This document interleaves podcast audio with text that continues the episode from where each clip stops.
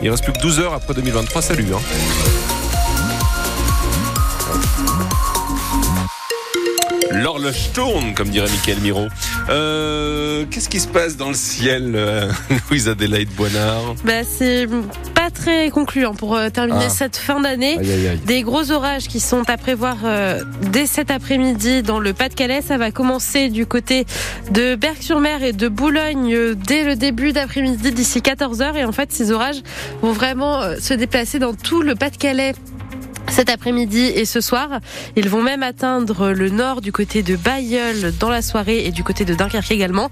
En attendant quand même aujourd'hui un temps assez doux. On a 9 degrés à Dunkerque, 9 dans la métropole lilloise et 10 à Valenciennes. On va rester euh, bah, justement un peu dans la météo de Louise Adélaïde, puisque plusieurs cours d'eau du Pas-de-Calais sont en vigilance crue inondation. Oui, c'est le cas de la Canche, de la M et de la Lissamont. Tout le département passe en vigilance orange pluie. On le disait à l'instant, donc il va y avoir des orages cet après-midi et ce soir particulièrement. Et c'est à cause de la dépression Géraldine qui arrive de la Manche. Des coups de tonnerre et de la foudre sont à prévoir. Une femme de 27 ans a été gravement blessée cette nuit à Neux-les-Mines. Sa voiture aurait fait des tonneaux. Elle a été retrouvée piégée dedans. Le véhicule retourné sur le toit. La conductrice a été transportée à l'hôpital 11 Arajois vont recevoir la plus, la plus haute distinction française. Ces six policiers et cinq membres du personnel du lycée Gambetta vont être promus chevaliers de la Légion d'honneur dès demain pour leur intervention lors de l'attentat d'Arras.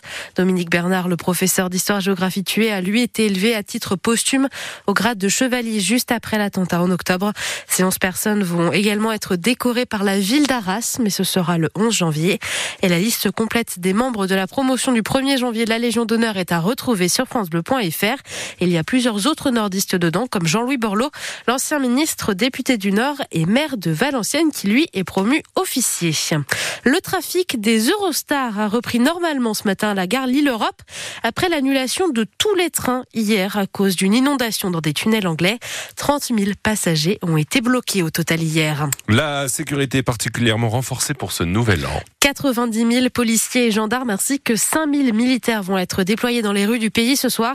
Dans le Nord et le Pas-de-Calais, les préfectures ont également décidé d'interdire la vente, le transport et l'utilisation de feux d'artifice jusqu'à mardi matin pour éviter tout débordement. Elles ont en tête les émeutes de cet été. Comme le maire de Mont-Saint-Barreul dans la métropole lilloise, l'hôtel de ville avait été attaqué et incendié.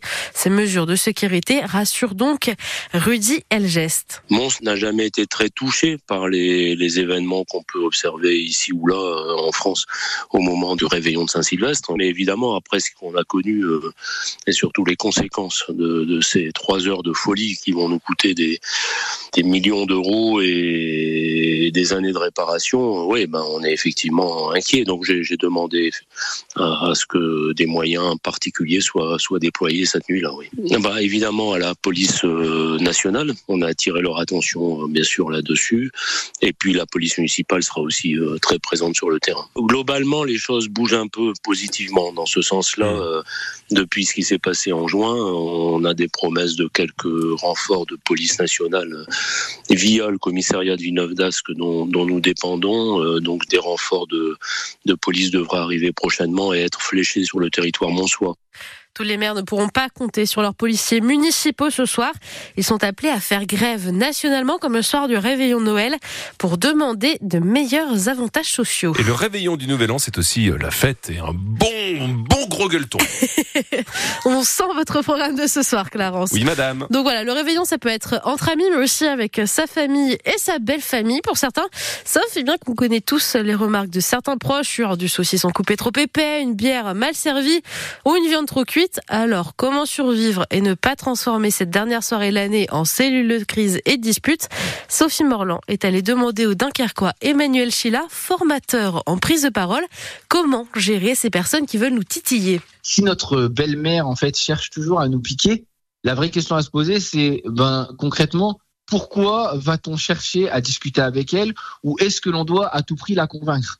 Eh bien, si elle dit quelque chose, on va la laisser dire et puis on parlera avec euh, d'autres personnes. Ça c'est le premier, plus simple. Le deuxième, bah, c'est tout simplement en fait de l'amener à se à prouver ce qu'elle raconte. Je prends un exemple, je prends toujours la belle-mère. Je trouve que ta dinde, elle, elle est pas bonne. Ah oui, bah elle est pas bonne. Pourquoi? Ah ben, elle est pas assez tendre. Hein, tu l'as pas bien cuit assez longtemps et je trouve que ça c'est pas. Ah d'accord, ok. Et, vous alors vous auriez fait comment? Ah ben moi j'aurais sûrement fait ça. Ah d'accord. Et, et c'est meilleur, c'est vous êtes sûr? Je l'amène à essayer de d'étoffer son point de vue. Soit elle va être contente parce qu'on est en train de mettre la personne en avant et donc elle va se dire hum, mon expertise et moi je suis en train de lui montrer comment il faut faire. Ou soit de l'autre côté en fait elle va se contredire, ne pas trouver l'information ou se fatiguer à parler et donc elle va s'arrêter.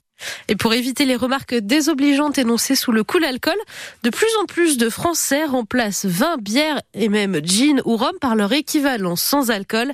À Orchy, près de Lille, Arnaud Calvet tient une cave sans alcool depuis septembre.